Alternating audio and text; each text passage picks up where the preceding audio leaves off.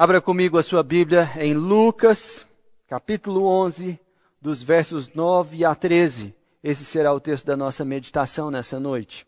Lucas, capítulo 11, de 9 a 13. A palavra do Senhor nos ensina da seguinte forma: Por isso vos digo: pedi e dar-se-vos-á, buscai e achareis, batei e abrir-se-vos-á, pois todo o que pede recebe o que busca, encontra, e a quem bate, abrir-se-lhe-á. Qual dentre vós é o pai que, se o filho lhe pedir pão, lhe dará uma pedra? Ou se pedir um peixe, lhe dará em lugar de peixe uma cobra?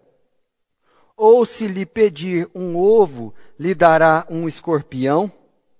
Ora, se vós, que sois maus, saber dar, sabeis dar boas dádivas aos vossos filhos, quanto mais o Pai Celestial dará o Espírito Santo àqueles que lhe o pedirem.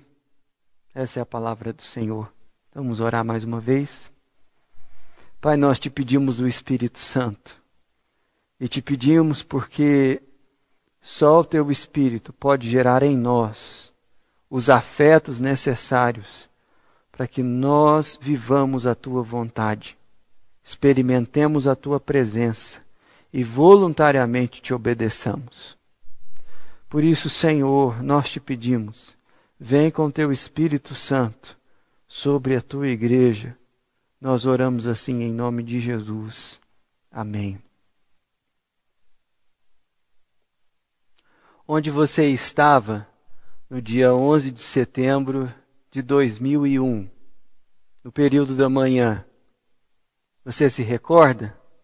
Muitos dos que estão acompanhando a nossa transmissão nem estavam vivos, nem tinham nascidos, nascido quando esse dia aconteceu. Eu me lembro bem desse dia, e esse dia entrou para a história como um daqueles dias em que nada mais fica da mesma forma depois dos acontecimentos e eventos que acontecem ali. No dia 11 de setembro de 2001, os Estados Unidos foram atacados por terroristas e esse ataque foi um ataque violentíssimo. As Torres Gêmeas em Manhattan foram derrubadas por dois aviões que se chocaram contra o World Trade Center. O Pentágono em Washington foi atacado também com um terceiro avião e um outro avião foi derrubado e ele estava provavelmente indo em direção a Washington também. Uh, e nós vemos que aquele dia foi um dia histórico. Eu estava no colégio, no Instituto Samaritano de Ensino, lá em Franca. Eu estava naquela época cursando o primeiro ano do ensino médio. E eu me lembro do coordenador, ah, que era uma pessoa muito afoita, muito apavorada, ele entrar correndo na sala, no meio da aula, abrir a porta assim e falou assim: a terceira guerra mundial vai começar, os Estados Unidos estão sendo atacados agora, e fechou a porta e foi embora. Imagina uma cena dessa. Como que o professor continua uma aula? Aquilo foi tão marcante que quando eu fui embora para casa, eu morava perto da escola, eu fui correndo para casa. A primeira coisa que eu cheguei em casa e fiz foi ligar a televisão. Naquela época, a gente buscava notícias ainda na TV. E batata. A, a, era para estar tá passando desenho naquela hora e estava passando um plantão da Globo. Aí a gente ainda assistia Globo. e o jornalismo lá estava de plantão, o jornal hoje tinha sido antecipado para cobrir aquela coisa impressionante que foi o ataque. Eu me lembro de que enquanto a transmissão estava acontecendo, o apresentador pensava que era um VT, mas a segunda torre foi atingida por um segundo avião. E foi uma coisa muito marcante. De lá para cá, tudo mudou na política internacional, na maneira como as coisas acontecem. E nós vivemos um período que penso que também vai entrar para a história daqueles eventos que nós, com as próximas gerações, Aqueles que puderem conversar com seus netos poderão falar: olha, eu vivi esse período. Eu sei o que aconteceu naquele período da pandemia, em que nós, por mais de um ano, ficamos reclusos num ritmo de vida muito diferente do que o que estávamos acostumados. Nesse período, meus irmãos, há um desafio tremendo para nós não esmorecermos na fé e dia após dia perseverarmos com atitudes e hábitos que vão não somente abençoar a nossa vida, mas aqueles que convivem conosco. E eu tenho sido incomodado pelo Espírito de Deus a falar mais sobre oração e a desafiar a igreja a orar mais intensa e ousadamente nesse período. Foi justamente por isso que eu escolhi o texto que nós acabamos de ler para a meditação dessa noite. O texto que nós lemos é um apelo de Jesus a seus discípulos que orem e orem cada vez mais. O nosso Senhor, Jesus Cristo, era um homem de oração. Se você reparar bem no contexto dessa passagem, no versículo 1, nós vemos que Jesus estava em oração. O texto diz o seguinte: De uma feita, estava Jesus orando em certo lugar. Quando terminou, um dos seus discípulos lhe pediu: Senhor, ensina-nos a orar, como também João Batista ensinou os seus discípulos. Há muita informação nesse versículo. Jesus era um homem de oração e os seus discípulos notavam que ele era um homem de oração e pediam para que ele os ensinasse. Aqui já tem a primeira lição introdutória que nos ah, mostra que oração é algo que se aprende e que se aprende com Jesus. Jesus era um homem de oração e ensinou seus discípulos, mas João Batista também era um homem de oração e ensinou seus discípulos. Gente, oração é algo que nós devemos aprender. Não é intuitivo, não é fácil, como todas as coisas virtuosas da vida envolve, envolve esforço, disciplina, mas é algo que está a ser aprendido por cada um de nós em um nível mais profundo de comunicação, de comunhão com o Senhor. Jesus era um homem de oração, e se você virar as páginas da Bíblia, no Evangelho de Marcos, aí no capítulo, na, desculpe, no Evangelho de Lucas, no capítulo 6, o versículo 12 nos mostra qual foi a primeira atitude de Jesus quando ele foi escolher os apóstolos. Diz o seguinte: naqueles dias, retirou-se para o monte a fim de orar e passou a noite orando a Deus. Jesus Cristo passava longos períodos em oração. E ele orava de maneira específica por direcionamento de Deus. Na sequência, Lucas capítulo 9, o versículo 28. Nessa vez, o episódio era a transfiguração. E nós vemos o texto dizer o seguinte: cerca de oito dias depois de proferidas essas palavras, tomando consigo Pedro, João e Tiago, subiu ao monte com o propósito de orar. E Deus manifestou miraculosamente uma experiência maravilhosa em que Jesus foi transfigurado diante daqueles homens. Há experiências com Deus que são reservadas a pessoas que oram, e eu e você podemos experimentar essas realidades. Se isso já não fosse suficiente para estudarmos esse texto com atenção, veja que o versículo 1 do capítulo 11 de Lucas mostra que todo esse texto foi escrito para que os discípulos aprendessem a orar. O discípulo pergunta: Senhor, ensina-nos, pede, ensina-nos a orar, como também João ensinou seus discípulos. E na sequência do texto, Jesus faz aquela maravilhosa oração dominical e em seguida ele conta uma parábola de um amigo que é importunado por um de seus vizinhos no meio da noite. E Jesus fala que ele foi atendido, ele foi atendido na sua solicitação, porque ele insistiu nisso. E aí vem o texto que nós lemos. Esse texto de Lucas, o capítulo 11, de 9 até o 13, nos ensina três coisas sobre oração. Por que nós devemos interceder? A quem nós devemos interceder? E o que nós devemos pedir?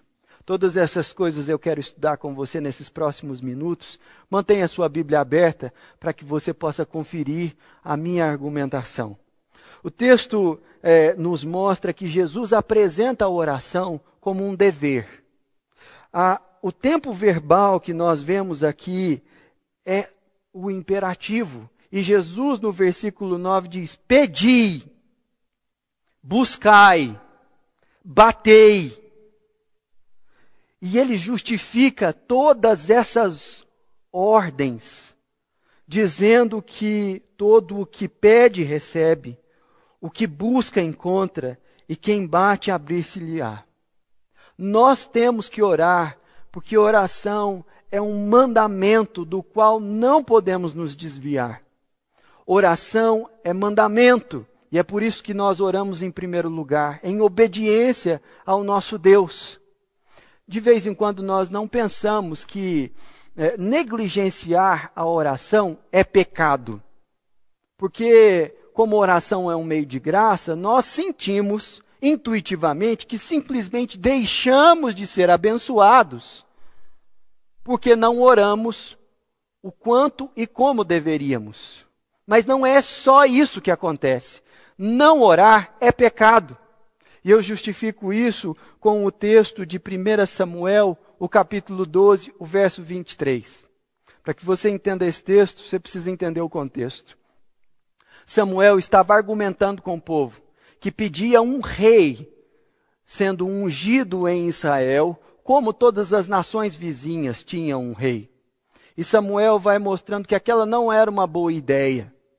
E ele intercede para que chova no tempo da colheita, era o tempo da colheita naquela época, e naquele mesmo dia, embora houvesse muita seca, choveu. E o povo encheu seu coração de temor e fez um pedido a Samuel: não pare de orar por nós, não pare de, de interceder por nós, não se ressinta pelo nosso pedido, porque você vai continuar sendo o nosso intercessor, o nosso sacerdote. Nós queremos um rei, mas não desprezamos a você.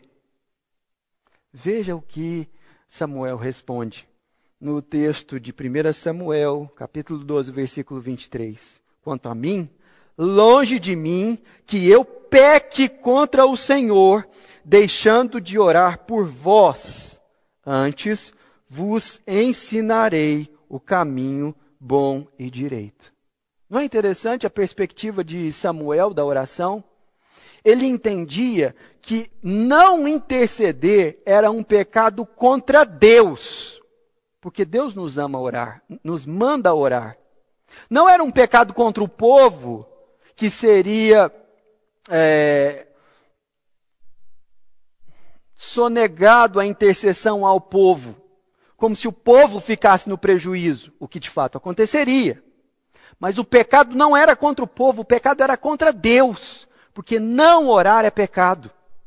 Não interceder, não se relacionar com Deus é pecado não é simplesmente deixar de ser abençoado. E é uma tolice, além de ser pecado, porque, volta lá para Lucas, há garantias de recompensa para aqueles que oram. A ênfase do texto é Jesus está enfatizando aqui que aqueles que buscarem ao Senhor em oração serão recompensados. Veja bem, todo, não é algum, todo o que pede, recebe. O que busca, encontra. E a quem bate, abrir-se-lhe-á. Jesus está dando garantias de que nós seremos recompensados por orar ao Senhor. E aqui o leitor atento pode levantar uma questão, porque é a minha experiência e certamente a sua também de interceder por questões específicas diante de Deus e não recebemos exatamente aquilo que pedimos. Ora, se Jesus aqui dá a garantia de que nós seremos recompensados ao orar, Como nós lidamos com a experiência diária de colocarmos diante de Deus questões e Ele dizer não?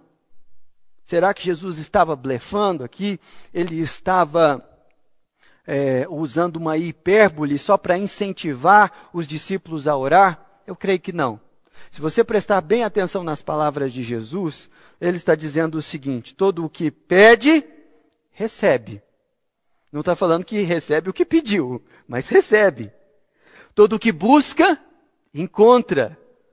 E Jesus não diz que ele vai encontrar o que estava buscando, mas vai encontrar. Todo o que bate, abrir-se-lhe-á. E Jesus garante que uma porta será aberta, não necessariamente aquela que estava sendo batida.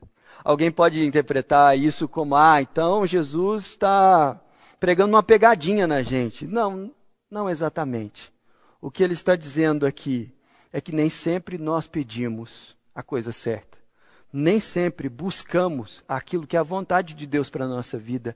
Nem sempre batemos nas portas que Deus quer abrir para nós. E a palavra do Senhor nos garante que há uma recompensa para aqueles que são intercessores, para aqueles que oram. E essa recompensa é muito melhor do que a nossa vontade. Essa recompensa é a garantia de que nós receberemos a vontade do Pai que nos ama perfeitamente. E aqui eu gostaria de caminhar para o nosso segundo ponto: a quem pedir? Com quem nós falamos, falamos quando estamos orando? Jesus nos explica no versículo 11, ele começa a usar uma figura de linguagem, ele começa a usar a figura da paternidade. E diz o seguinte: Qual dentre vós é o pai que, se o filho lhe pedir pão, lhe dará uma pedra? Ou pedir um peixe, lhe dará um, em lugar do peixe uma cobra? Ou se lhe pedir um ovo, lhe dará um escorpião? Aqui Jesus usa três imagens, da mesma forma que ele usou três verbos. Ele usa, usou é, buscar, bater e também usou a pedir. Pedir, buscar e bater. E ele usa aqui também três imagens ah, do filho que pede um pão, do filho que pede um peixe e do filho que pede um ovo. E o filho aparentemente está pedindo coisas boas.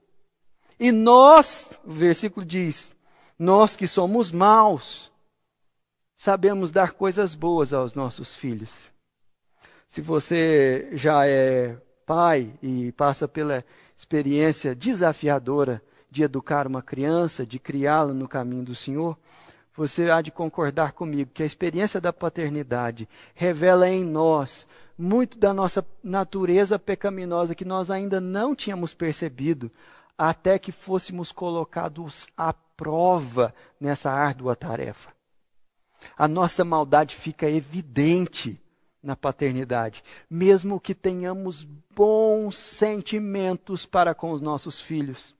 Muitas vezes, por idolatria ou negligência, o resultado das nossas boas intenções para com os nossos filhos é devastador, desastroso, viciante, um mau exemplo. E Jesus está falando o seguinte: se vocês que são maus sabem dar boas coisas aos vossos filhos, quanto mais, quanto mais o Pai Celeste dará o Espírito Santo àqueles que lhe o pedirem? Quando nós oramos, nós falamos com o Pai Celeste. E essa é a segunda coisa que eu gostaria de destacar aqui. Meus irmãos, já seria um privilégio tremendo poder falar diretamente com os anjos. Ou então ser acessível à presença daqueles que andaram com Deus nas gerações passadas, como, por exemplo, poder falar com Moisés, Elias, que apareceram na transfiguração, ou com os santos apóstolos de Jesus, mas não. Quando nós oramos, nós não falamos com os anjos. Quando nós oramos, nós não falamos com os santos das gerações passadas. Quando nós oramos, nós falamos diretamente com o Pai. Foi isso que Jesus nos ensinou E ele nos ensina não somente aqui no versículo 13, mas lembre-se que nesse capítulo é Jesus quem nos ensina a orar no versículo 2, quando diz: Pai, santificado seja o teu nome, venha o teu reino. Quando nós oramos, nós falamos com Deus Todo-Poderoso, nós falamos com o Pai. E essa é uma das coisas mais profundas que um cristão pode vivenciar na sua jornada. Falar com o Deus Todo-Poderoso é algo sublime, profundamente desafiador, porque o nosso coração quantas e quantas vezes está vazio. Mas há a garantia de que aquele que ouve é o Pai Celestial. Nós devemos orar, porque é o nosso dever. Devemos orar, porque há recompensas garantidas. Devemos orar, porque quem intercede fala com o Pai. Mas o ensinamento dessa palavra de Jesus aqui vai além, porque Jesus também nos ensina o que pedir. E eu gostaria de me deter aqui no final do versículo de número 13, preste bem atenção. Ah, quanto mais o Pai Celestial dará o Espírito Santo àqueles que lhe o pedirem. Jesus nos ensina a pedir por algo muito específico. Nós, como Igreja do Senhor, devemos pedir ao Pai que nos dê o Espírito Santo. O Espírito Santo. E alguém poderia questionar, mas Lucas, depois que o Espírito Santo foi derramado sobre a igreja, em Atos capítulo 2, nós já temos a garantia de que somos templo do Espírito Santo, como diz 1 Coríntios capítulo 6. E somos desafiados a andar no espírito e não satisfazer as concupiscências da carne, como está registrado lá em Gálatas 5. E você está certo. Mas nós devemos pedir o Espírito Santo sobre a nossa vida, porque ele é a fonte de todo o poder e de toda a dinâmica da vida com Deus. Eu gostaria de, ah, nesse momento, passear um pouco pelo Evangelho de Lucas, para justificar a você por que Jesus incentivou e ordenou que os seus discípulos e nós pedíssemos a Deus que derramássemos sobre, derramasse sobre nós o Espírito Santo. O evangelista Lucas é, de todos os quatro evangelistas, aquele que dá mais atenção à obra do Espírito Santo. Isso fica evidente no seu segundo livro, Atos, dos, do, Atos do Espírito Santo através dos apóstolos. Mas no Evangelho de Lucas também, se você ler atentamente, você verá inúmeras referências à obra do Espírito. E eu queria só elencar algumas aqui para você entender por que Jesus nos manda pedir o Espírito Santo. Folhei a sua Bíblia em Lucas capítulo 1 o verso 35 nos fala daquele episódio da anunciação em que Maria recebe o anjo Gabriel e ela pergunta: Como eu vou ser capaz de fazer isso que o Senhor está me dizendo que vai acontecer? O verso 35 diz o seguinte: Respondeu-lhe o anjo: Descerá sobre ti o Espírito Santo, e o poder do Altíssimo te envolverá com a sua sombra. Por isso também o ente santo que há de nascer será chamado filho de Deus. Nós devemos pedir o Espírito Santo ao Pai, porque é Ele quem nos capacita a cumprir o ministério que Deus tem para a nossa vida. Foi assim com Maria e é assim conosco também.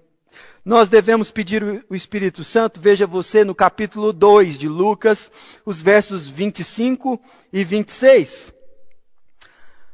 Lucas 2, 25.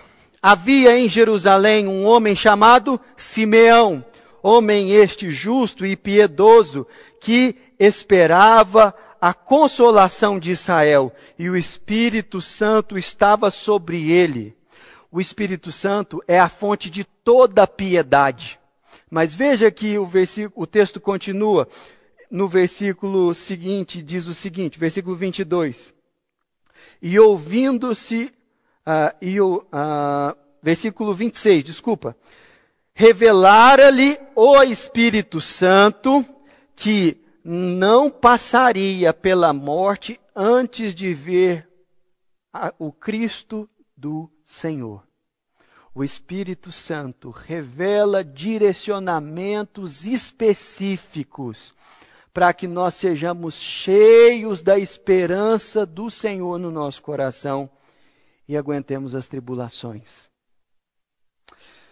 Lucas, o capítulo 3, agora os versículos 21 e 22. A palavra do Senhor diz o seguinte: Lucas 3, 21. E aconteceu que, ao ser todo o povo batizado, também foi Jesus, e estando ele ao quê? A orar. O céu se abriu, e o Espírito Santo desceu sobre ele em forma corpórea, como pomba, e ouviu-se uma voz do céu: Tu és o meu filho amado, em ti me comprazo. O Espírito Santo de Deus nos faz sentir no íntimo que nós somos filhos de Deus, de que Deus nos ama. Há uma experiência afetiva produzida pelo Espírito no homem interior que nos fortalece e nos dá conhecimento do amor de Deus por nós. Nós devemos pedir o Espírito Santo, porque é Ele quem nos conduz em momentos de tribulação a identificarmos o caminho que Deus quer que nós sigamos. Se não veja você o capítulo 4, que é a sequência desse texto, Lucas 4, 1. Jesus, cheio do Espírito Santo, voltou, a Jeru...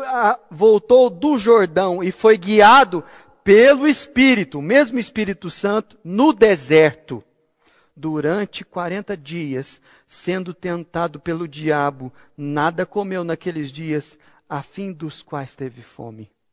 Ora, se Jesus foi guiado pelo Espírito Santo no deserto, o Espírito também há de nos guiar e nos proteger e nos fortalecer diante dos embates com o diabo. Nós devemos pedir o Espírito Santo em Lucas capítulo 10 por um outro motivo. Veja o verso 21 do capítulo 10.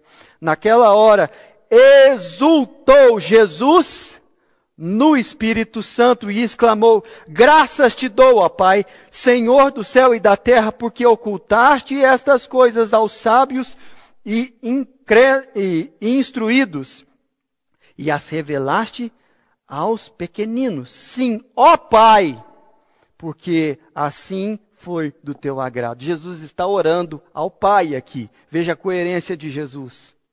E ele exulta no espírito. Ele adora a Deus de uma maneira especial.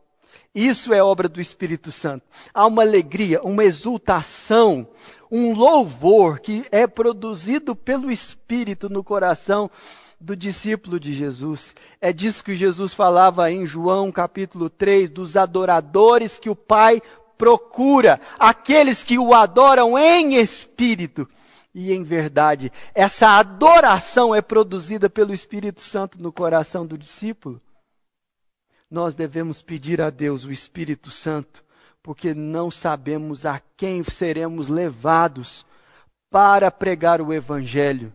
E no capítulo 12 de Lucas, Jesus nos encoraja a não termos medo de situações de evangelização, porque no versículo 11, Lucas 12, 11, lemos o seguinte: Quando vos levarem às sinagogas e perante os governadores e as autoridades, não vos preocupeis quanto ao modo porque respondereis, nem quanto às coisas que tiverdes de falar. E por que nós não devemos nos preocupar? Versículo 12: Porque o Espírito Santo vos ensinará naquela mesma hora as coisas que deveis fazer.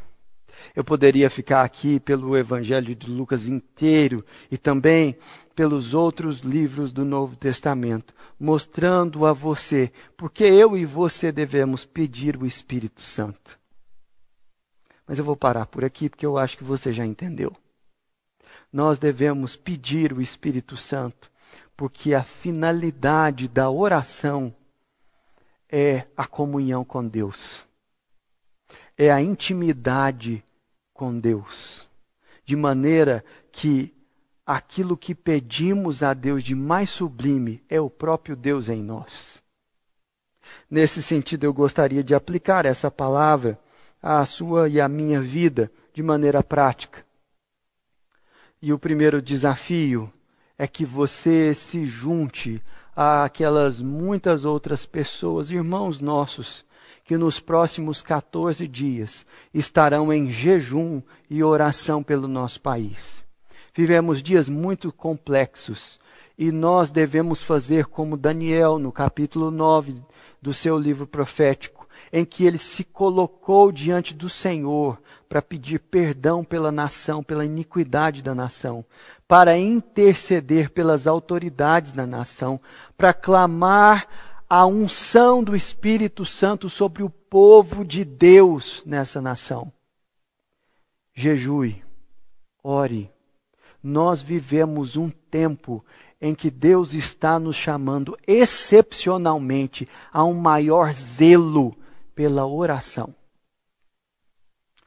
Em segundo lugar, eu gostaria de desafiar você não somente ao jejum, mas também a orações em momentos que você não costuma orar, ou que você vai ter que se colocar propositalmente para fazer isso. Eu estou falando das madrugadas, por exemplo. Eu tenho crianças pequenas em casa e à noite que eu não sou acordado para ou levar alguém para fazer xixi ou para beber água, eu nem tenho memória de quando isso aconteceu. De eu iniciar uma noite e acordar no outro dia, sem a, a madrugada. Use as suas acordadas à noite para orar. Não volte para a cama sem passar pelo seu quarto de oração. Separe um lugar da sua casa em que você possa orar. Separe um momento em que você possa buscar a Deus mais intensamente. Você verá que Deus vai recompensá-lo por isso. Por último, eu gostaria de falar com você que nunca orou e que está entrando em contato com essa palavra que está sendo ofertada a você. Saiba que o motivo pelo qual você chegou até aqui é porque existe um Pai que ama você incondicionalmente. E ele enviou o seu filho para ser o seu sumo sacerdote. Esse filho é Jesus Cristo e ele é o perfeito sumo sacerdote porque ele morreu pelos seus pecados, pelos meus pecados. E é por isso que você tem acesso ao Pai, porque Jesus Cristo já abriu um novo e vivo caminho. E se isso já não fosse suficiente, a boa notícia é que Ele mesmo intercede por nós. Fez isso em João capítulo 17 e fez isso em muitas outras passagens das Escrituras, porque Ele sabe como interceder por você. Ele viveu todas as suas fraquezas e por isso pode nos recompensar quando nós pedimos a Ele graça. É isso que diz Hebreus capítulo 4. Nesse momento, faça a sua primeira oração. Renda-se a Jesus e o Espírito Santo, que intercede por você com gemidos inexprimíveis, há de lhe entregar algo que você nunca experimentou. Vamos orar? Feche os seus olhos. Pai de amor, nós te agradecemos. Te louvamos porque o Senhor ouve as nossas orações. Te louvamos porque o Senhor enviou o seu Filho para derramar por nós o seu sangue e tomar o nosso lugar naquela cruz. Clamamos a Deus, clamamos ao Senhor, para que o Senhor responda às nossas orações. Estamos batendo, ó Deus, a porta da tua misericórdia. Estamos pedindo o teu Espírito Santo. Estamos buscando a tua presença. Por isso, Senhor, derrama sobre a tua igreja o teu Espírito Santo. Dá-nos, ó Deus, poder no Espírito, para realizar a obra que o Senhor tem para nós. Que o Senhor, ó Deus, ministre sobre a igreja do Senhor Jesus no Brasil. Um tempo de avivamento. Um tempo, ó Deus, em que o Senhor nos visita mesmo de uma forma especial no teu Espírito Santo. Que a graça do Senhor Jesus Cristo, o amor de Deus o Pai, a comunhão e a consolação do Espírito Santo de Deus sejam sobre todo o povo de Deus espalhado pela face da terra. Amém.